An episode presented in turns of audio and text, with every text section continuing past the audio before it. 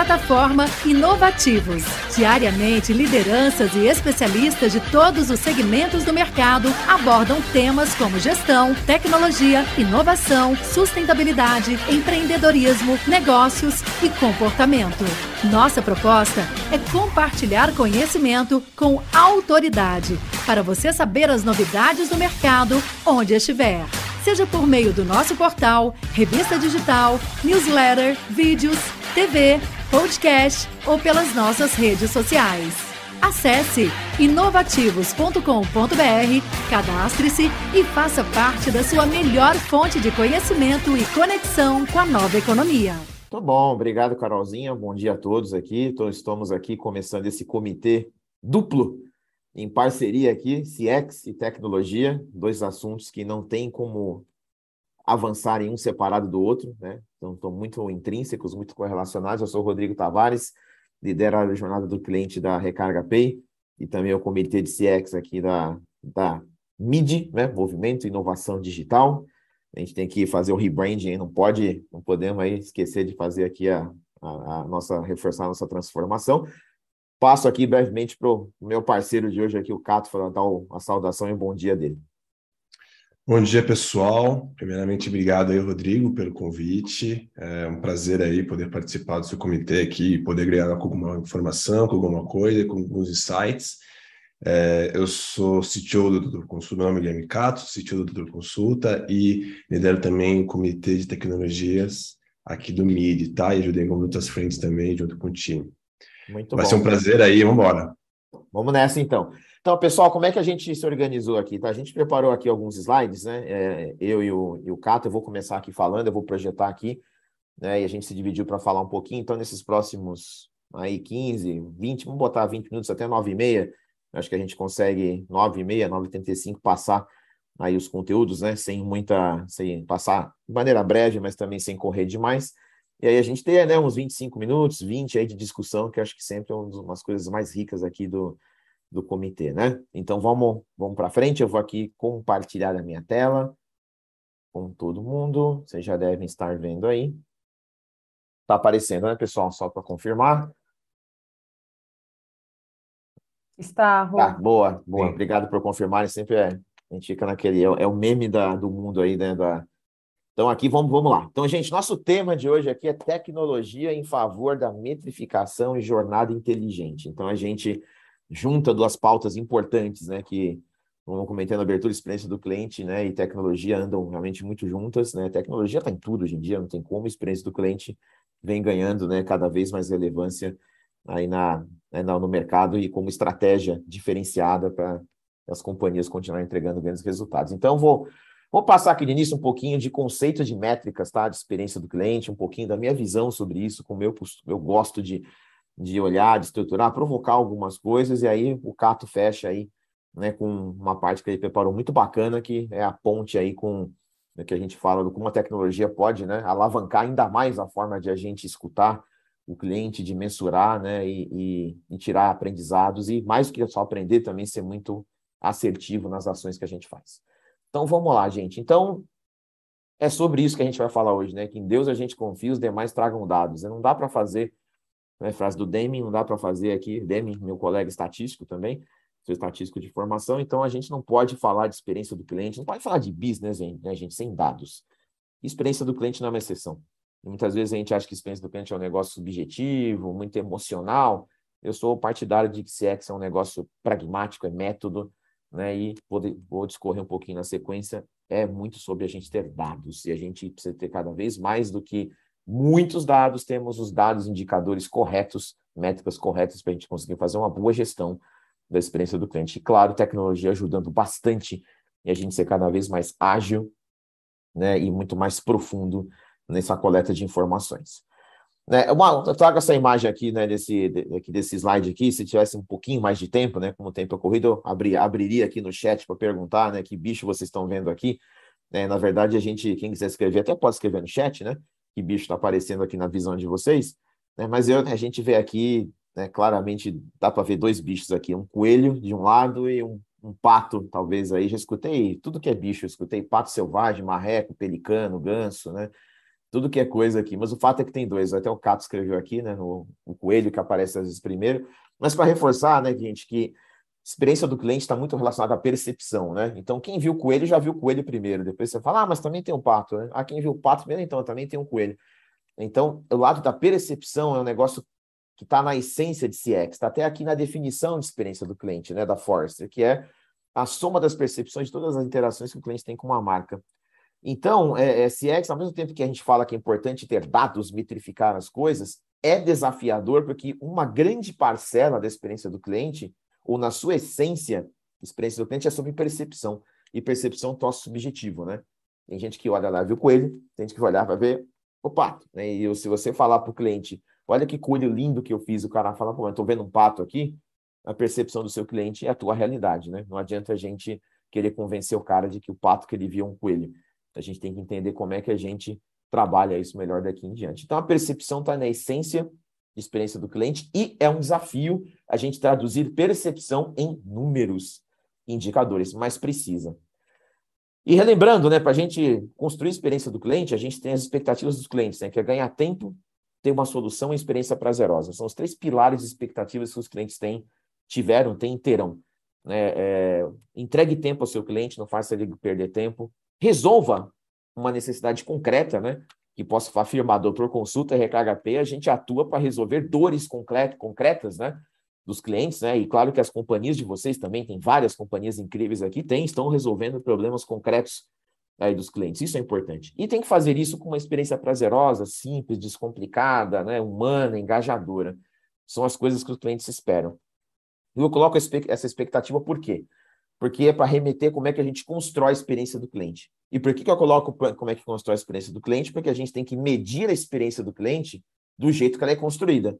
É igual um projeto de arquitetura, quando você vai fazer a construção, tem lá a planta, você vê, bom, né? Você vê se construiu como foi desenhado para construir.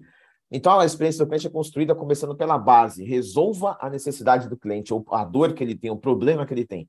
E aqui eu não falo saque, tá? Resolva a necessidade dele. Depois tira o esforço. Depois crie conexão emocional. Então, veja que a parte emocional está aí. Tem uma parte muito pragmática de, né, de resolver a necessidade da pessoa e de tirar o esforço, que também é uma outra percepção que a pessoa pode ter de quanto trabalho deu para fazer alguma coisa. E essas três camadas interessam as expectativas. Né? Resolver o problema é a solução, baixo esforço é ganhar tempo, emoção é a experiência prazerosa. E a gente tem que construir desta forma. Não adianta começar a fazer CX pela, por emoção que é o topo da pirâmide. Ninguém, ninguém constrói uma casa pelo telhado primeiro. Você começa por baixo. Então tem um método. CX é método. É pragmático e constrói-se dessa forma a experiência. Então eu preciso medir dessa forma. E o método de, de, de CX é melhoria contínua. Tem aqui o Caio Zen, né? Melhoria contínua. CX é melhoria contínua. Ponto. Melhoria contínua do business, do negócio, do produto e do serviço, por meio da voz do cliente. Cliente é meio. Cliente não é a finalidade. Ele é um meio para a gente melhorar continuamente a nossa empresa, para estar sempre adaptados a ele. Então, por consequência, ele estará encantado. Então, a minha finalidade não é botar sorriso na cara do cliente.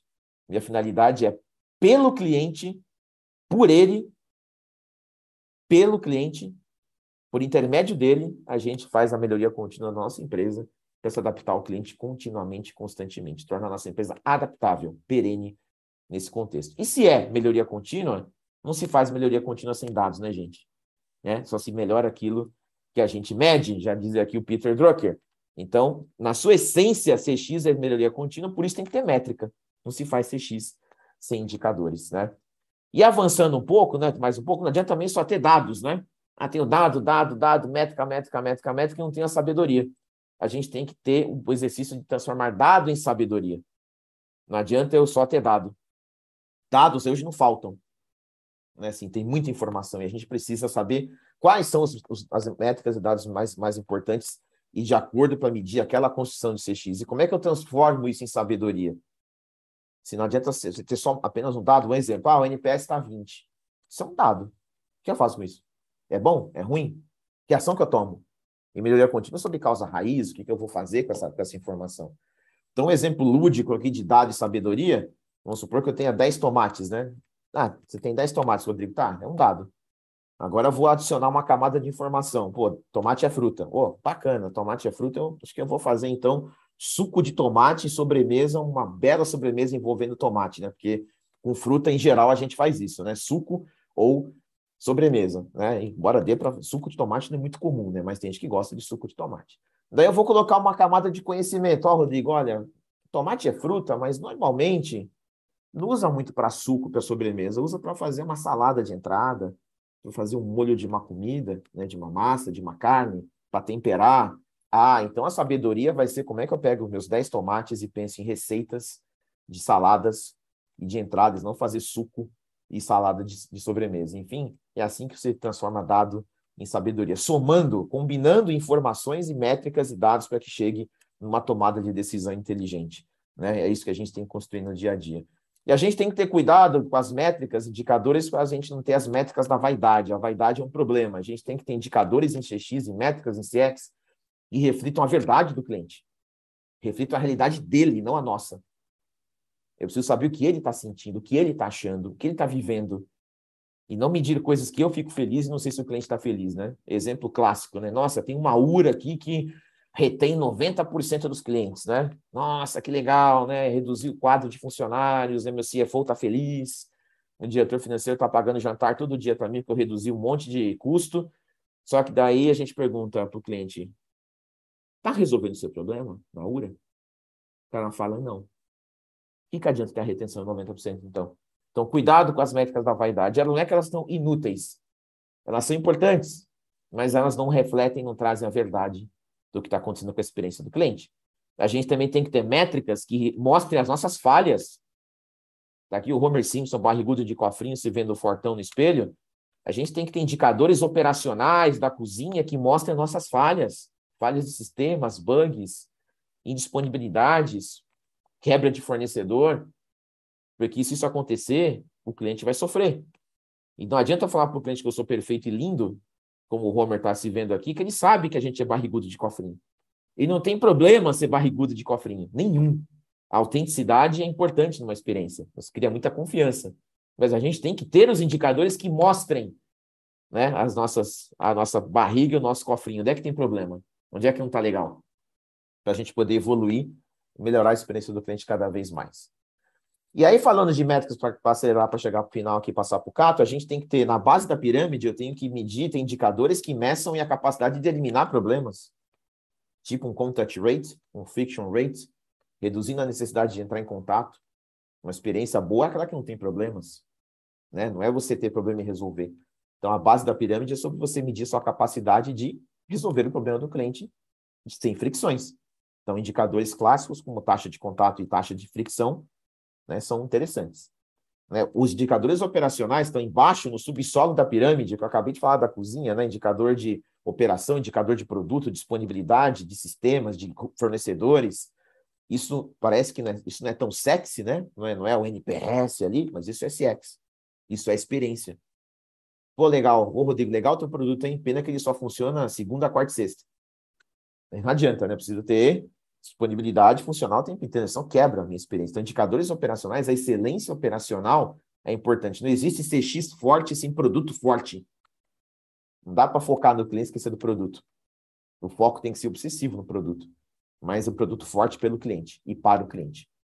Quando eu vou para o esforço, que é o Google, é para mim a referência de esforço zero, né, esforço baixo, você põe qualquer coisa nessa caixinha e responde, né, o esforço do cliente vem ganhando muita, muita força ultimamente muita relevância. Não adianta só resolver o problema do cliente. Eu tenho que deixar ele ter menos esforço possível. Ah, resolvi, mas tive que tentar fazer o cadastro três vezes. Ah, eu vou no vizinho, que eu resolvo com um cadastro numa tentativa só. Tem que reduzir o esforço. Tem que desenhar o produto e o serviço para que o cliente faça na primeira tentativa.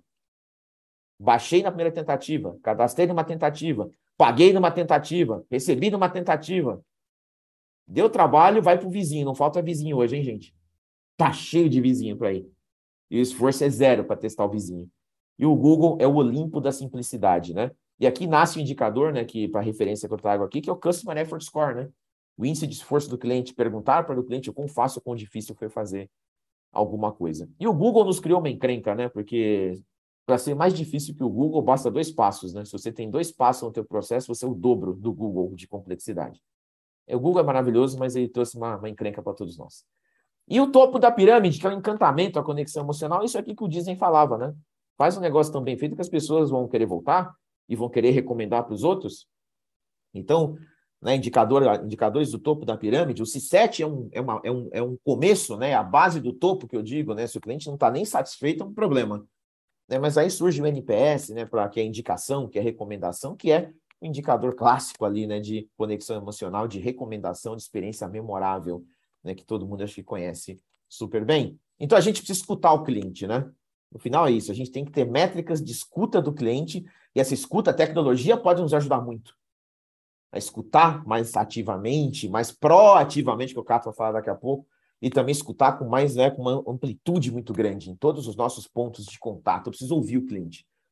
O, quando ele entra em contato comigo, eu estou escutando, porque o motivo que ele entrou em contato, quando tem uma fricção ali, caiu um sistema, eu também sei qual é o motivo da fricção. Quando eu pergunto para ele se ele está satisfeito, se ele teve esforço, se ele está encantado, né, se ele vai realmente recomendar, então eu preciso escutar o cliente, mas traduzir isso em indicadores de maneira muito proativa.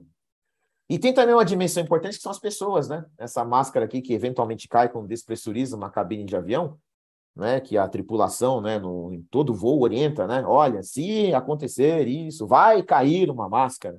E existe, né? Uma recomendação importante sobre essa máscara. Né? Primeiro você coloca em você, depois você põe no outro. Então, primeiro você cuida de você, depois você cuida do outro. É uma lei da vida isso, para começar.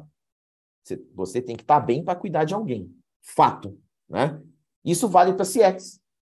Primeiro cuida do seu time e ele cuida do cliente. Experiência do colaborador, employee experience, employee NPS, employee effort score, tudo isso tem, são outras métricas importantes.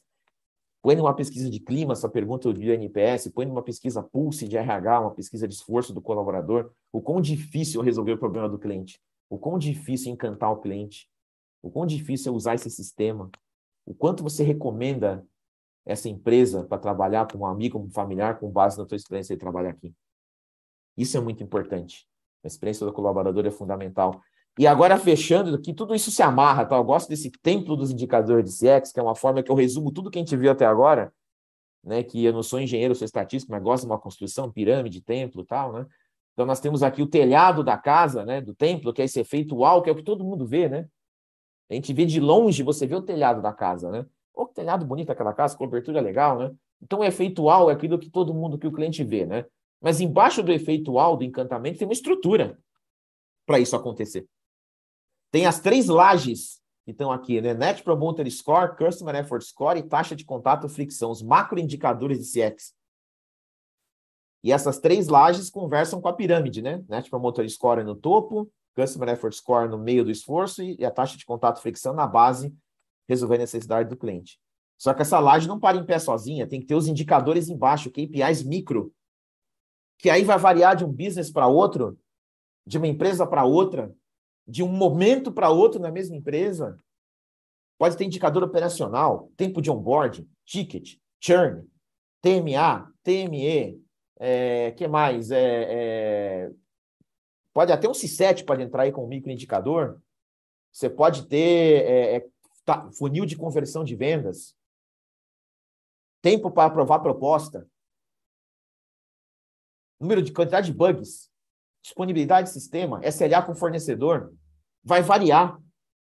Os de cima, para mim, são canônicos, mas esses microindicadores eles variam para o teu business e para vários momentos do seu business. E na base de tudo, lá na fundação, Employee Effort Score e Employee NPS, o IEX. Porque se a base não tiver boa, a casa cai. Se o seu time não tiver encantado, se não tiver bem dentro de casa, a casa inteira cai. Não existe experiência sustentável ao cliente sem você ter a experiência do colaborador como começo de tudo. Então você tem que estar lá embaixo segurando tudo, como pedra fundamental da casa, os indicadores, como está o seu time, como está o clima, como é que está o encantamento dentro de casa. Então, só um lembrete aqui que eu deixo de recado também, de, né, tem mais um, mais um só depois para passar para o Cáter. Cuidado, é muito comum a gente gerenciar indicadores em vez de gerenciar a experiência e o problema. O indicador tem que nos ajudar a gerenciar a experiência e não a gente servir indicadores. Eu não sirvo o NPS. O NPS me ajuda junto com outras métricas, então não tem bala de prata, com outras métricas, a eu entender melhor o problema, sair, pegar os dados, chegar na sabedoria e tomar uma melhor decisão da melhoria contínua que eu fiz. Então não se gerencia indicador, se gerencia o problema, a experiência, e os indicadores te ajudam a fazer isso melhor.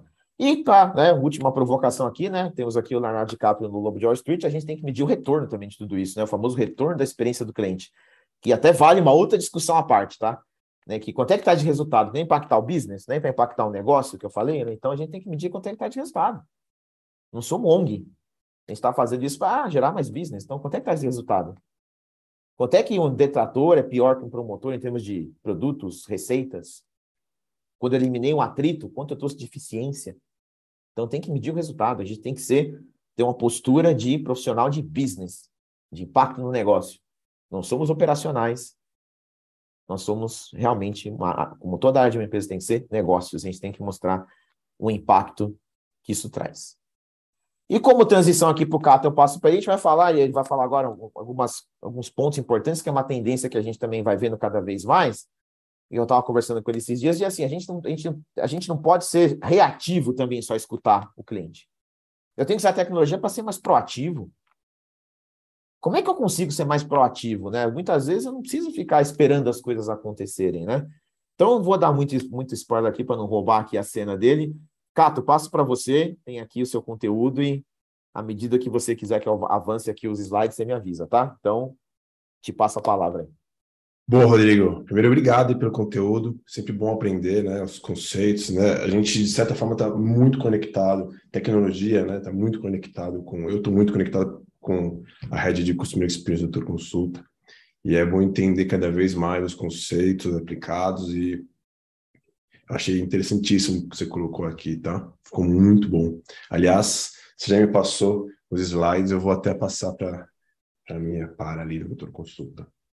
É, a gente vai falar aqui de um, de, um, de um assunto que eu acho que é muito desejado por todos nós, né? Como é que a gente vai ser proativo com, é, com CX, com o uso de tecnologia, com ou sem uso de tecnologia, né? Uma coisa almejada por todos nós, tá?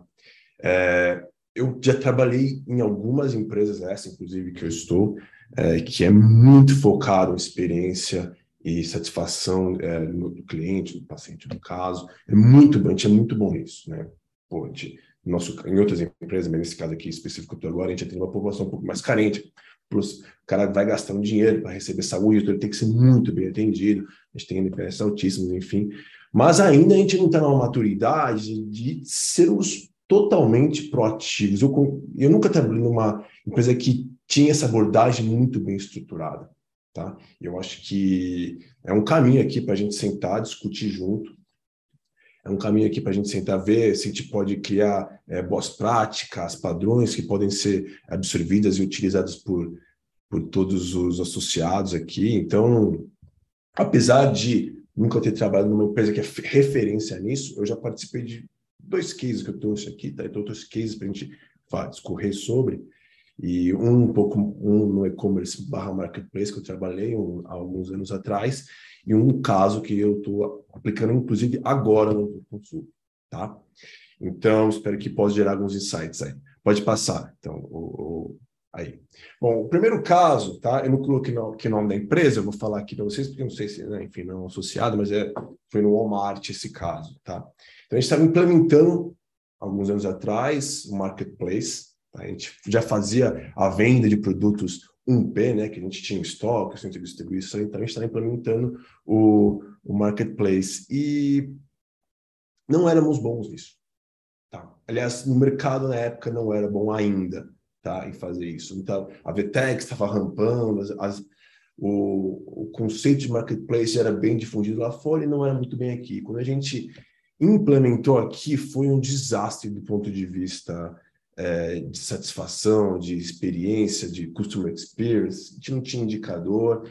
É, nosso call center e nosso saque, as caixas e as, e as URAs eram, estavam sempre é, lotadas. Tá? Então, a gente tinha uma, uma plataforma nova, já um conceito bem moderno, uma, uma plataforma distribuída, com microserviços, para a época era bem moderno, mas uma série de, uma série de, de passos ali para o nosso cliente, a gente não tinha muita informação, a gente não sabia muito é, quando tinha um problema, né, colocando aqui o conceito da base do que o, que o Tavares trouxe, a gente não sabia nem fazer o básico antes. Né? A gente não tava, nem resolvia os problemas, a gente conseguia. Quando o cara ligava, o meu pacote não chegou, a gente não sabia em que ponto, se era o pagamento foi autorizado, se era um problema é, de análise de fraude, se era ali o nosso workflow do pedido, no contato com o seller, né, com quem estava vendendo a nossa plataforma. A gente estava montando essa plataforma, a gente estava aprendendo, e a gente falou assim, bom, vamos buscar o que tem de conceito em relação a isso, tá? É, e a gente foi buscar ali um, um, um, padrão de projeto chamado Client Saga, que basicamente é tudo que o seu cliente fez durante a jornada, eu crio um evento. Eu falo assim, bom, botei aqui um exemplo, né? É, bom, meu cliente visitou o site, buscou o produto, colocou no carrinho de compras, mas é muito mais granular que isso, né? Dentro desses eventos aqui tem sub-eventos, né? Então, o cliente, ele visitou o site, eu já ali tenho ali todas as informações que ele, que ele navegou no site, né? Bom, ele buscou esse produto, ele saiu, depois ele foi nesse, depois ele colocou no carrinho, ele tirou todas essas operações quando o cliente ligava no call center, a PA tinha essas informações numa timeline. Parece ser básico, mas uma arquitetura completa, uma plataforma é, complexa, aliás, não é tão simples. Para cada evento que eu gero, depois eu vou explicar como é que a gente implementou isso. A gente implementou isso em três fases, então até aqui as tecnologias que a gente usou. É, como não é uma coisa tão simples de fazer isso, né? Porque isso aqui não é como eu comuniquei com o paciente, não, não é um ponto de vista de holístico de comunicação, CRM, ou uma ferramenta de omnichannel que inclui ticket, que inclui mensagem de comunicação, não é isso. É isso também, né? Isso é importante, mas é quais foram todos os passos que o meu cliente fez na minha jornada, online ou offline, tá? Eu tenho que conseguir registrar isso numa cadeia de eventos. E, putz, como a gente conseguiu colocar isso para PA, para o time de saque, para o time que faz atendimento ao consumidor, é, mudou o game. Tá? Mudou o game em tempo de resposta, em a gente conseguir mapear e segregar, é, clusterizar quais eram os problemas e, e, criar planos de ação. Isso mudou o game, tá? completamente, além de, de todos os, é, entre aspas, batidão de indicador de NPS que a gente já fazia na época. Tá? E quando a gente começou a, a evoluir isso, né, a gente começou a clusterizar esses problemas e gerar alarme. Então, é, a partir do momento, eu coloquei até, né, 5% dos clientes não receberam nota fiscal, né, porque eu, né, já, já que eu tinha todas essas, essas jornadas mapeadas em evento, eu conseguia agrupar isso e gerar um alarme. Se o cara não receber nota fiscal no e-mail, cara, ele vai ligar para pedir. Né? Se ele precisa do reembolso, se precisa, sei lá, fazer um tipo de declaração, é, ele vai ligar para pedir. Isso vai tirar atendimento na, na URO. O cara fica puto de não ter recebido e gera um custo ali na, na, de PA para atender esse cara.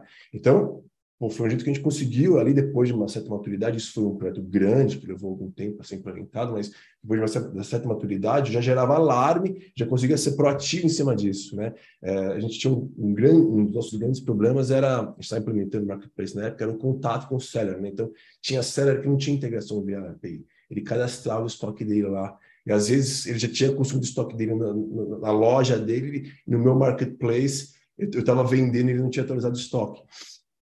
E aí o pacote ia chegar no, no, na casa do cliente porque o cara não tinha estoque. E pô, eu conseguia, de forma preventiva, mapear isso e alarmar isso, já contratar o seller, ou já descadastrar o seller quando era reincidente, por aí vai. Tá? É, eu não. É, eu não. Eu não depois dessa experiência, foi um projeto grande, eu nunca mais implementei esse projeto de forma tão estruturada como implementei no Walmart e outras companhias, mas esses pequenos conceitos eu apliquei de uma forma um pouco de menor escala em todas as companhias, porque ele funciona até hoje, todas as grandes plataformas, né?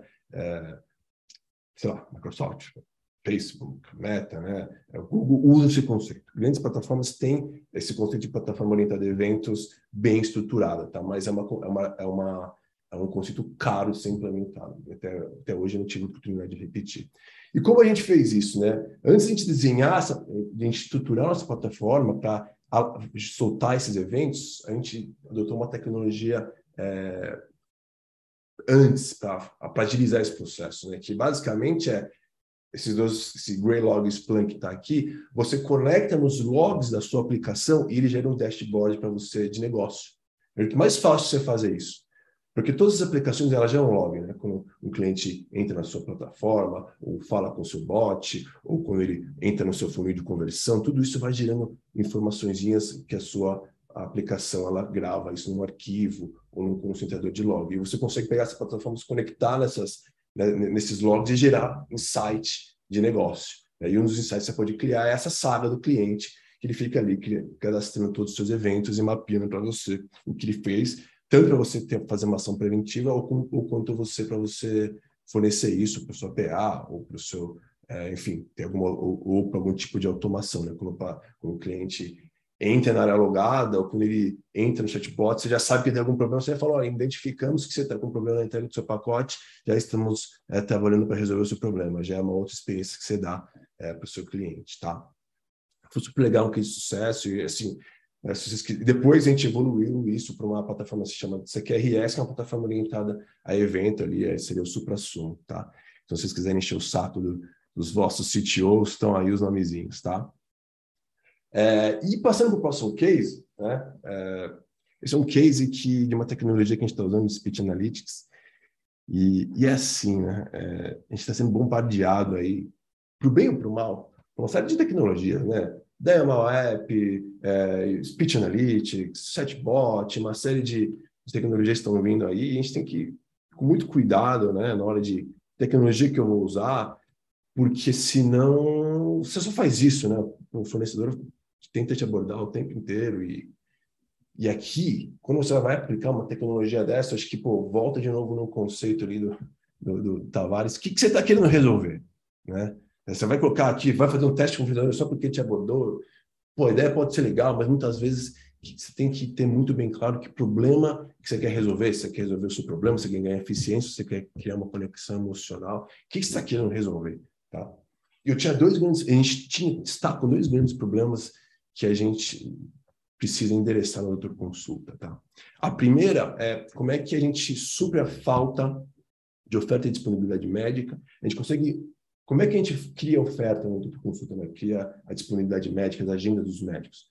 Quando a gente entende a demanda passada, tem um algoritmo que chama Scala AI, e ele propõe para os médicos a abertura dessas, dessa, dessas agendas. Olha, pô, tá tendo muita gente procurando por cardiologia. Por que você não abre terça-feira à tarde uma agenda de cardiologia? E a gente é muito bom em fazer isso é, para quem foi, e para quem não foi, a gente é muito bom de mapear isso no digital, né? Porque a gente sabe que o paciente foi lá, ele escolheu, achou e voltou, e a gente pega essas informações e dá de input é, para o nosso algoritmo. Mas e quando o cara está ligando lá, né? Ele, puta, ele não conseguiu achar a agenda dele, eu perco um pouco essa informação. E eu tabular isso no meu call center, eu, eu coloquei até, né? Eu não tenho espaço no meu TMA, né? Putz, alguns tipos de tabulações eu vou perguntar muitas coisas e Aí o, o, o, cliente vai questionar e eu já, pude, eu coloquei 30 segundos no script da PA, ferrou. Né? É, e uma outra coisa também é alguns tipos de reclamação. Né? Tem umas reclamações que o nosso é, paciente faz e nossas PAs são orientadas a ter um contorno. Né? Pô, o paciente tem que ser feliz. Né? Então, aí no caso, é, eu, se eu conseguir um contorno, eu perdi essa informação. Tá. Então aí, putz, a gente conseguiu falar com essa companhia chamada Blue Six, é, recomendo inclusive, é, e, o que, que eles fazem? Pega só, obviamente não todas as suas ligações, mas ela pega, elas pegam as ligações por amostra, ela consegue transcrever, fazer agrupamento por termos que você escolhe e ela segmenta por entonação, né? Se é uma entonação boa se é uma entonação ruim. Então, no caso da oferta médica, né, que eu estava falando aqui, como é que eu sei que puta, o paciente queria ir e, e num determinado centro médico nosso e não tinha a oferta de médico, de agenda médica para ele. Então, eu falo assim, pô, essa data eu não quero, esse termo, né? Conseguir clusterizar isso. Essa data eu não quero. Eu agradeço, mas eu estou procurando outro horário. Ou, putz, hoje para mim não dá, teria que ser amanhã. E a gente conseguiu segmentar isso, sabendo é, de qual centro médico o paciente estava procurando. Ou, é, quando ele entra, a gente identifica ele na URA já a gente conseguiu é, clusterizar e falou assim, bom, eu, eu dar de input para o algoritmo essa informação, né? Olha, é, coloca. É, pô, é bom sugerir mais médico lá em São Bernardo, de ginecolo, mais ginecologista, porque tem demanda ali e está precisando desse tipo de médico. E reclamações, mesma, mesma coisa, né? Quando o paciente fala assim: olha, vou procurar meus direitos, é, ou não, vou no PROCON, vou abrir uma reclamação na, na Reclame Aqui. Conseguiu segregar isso, tá? Porque às vezes essa informação, às vezes, a PA não conseguia tabular, ou não era passada para a gente. E a gente conseguiu também mapear alguns problemas e, e pegar alguns produtos que ele que, que, esse paciente usou na doutor consulta e ver se estava tendo algum tipo de problema. Uma outra coisa é, é, a gente conseguiu, a gente faz isso também para o que a PA fala, né? Então, olha, esse exame a gente não faz, ou, ou esse exame hoje a gente só executa é, em São Bernardo, o paciente quer, quer fazer isso em Pinheiros, e eu não tinha essa informação, tá? De novo, é, é por, algum, por algum motivo, ou era um contorno da PA, ou a gente não tinha espaço no TMA para tabular isso. Tá? E a gente está com esse projeto agora, tá? já com dados interessantes. Tá? É, no caso da oferta médica, tá? no caso da reclamação, um trabalho um pouco mais extenso. No caso da oferta médica, a gente já conseguiu melhorar a curiosidade do algoritmo, já com os dados que estão sendo fornecidos por essa empresa Blue Six. Tá? Bom, pessoal, eram esses dois casos que eu queria trazer. É, eu acho que esse aqui é um, é um, é um, é um tema muito legal, tá? O Tavares, putz, acho que vale aqui, se, se o time aqui, se o, se o pessoal do comitê quiser é, discorrer, a gente pode trazer mais, mais, é, mais cases, pode buscar algum tipo de benchmark, ou podemos montar um, sei lá, um grupo de trabalho para a gente ver se tem alguma coisa que serviria para os associados aqui da, da, do MIDI, tá? E, de novo, aí, obrigado pelo espaço e sempre bom aí poder ajudar o time aqui, tá bom? Plataforma Inovativos. Diariamente, lideranças e especialistas de todos os segmentos do mercado abordam temas como gestão, tecnologia, inovação, sustentabilidade, empreendedorismo, negócios e comportamento. Nossa proposta é compartilhar conhecimento com autoridade para você saber as novidades do mercado onde estiver seja por meio do nosso portal, revista digital, newsletter, vídeos, TV, podcast ou pelas nossas redes sociais. Acesse inovativos.com.br, cadastre-se e faça parte da sua melhor fonte de conhecimento e conexão com a nova economia.